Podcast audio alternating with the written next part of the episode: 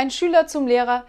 Bitte, Herr Studienrat, wie heißt das, was Sie mit roter Tinte unter meine Arbeit geschrieben haben? Das heißt sorgfältiger und deutlicher schreiben.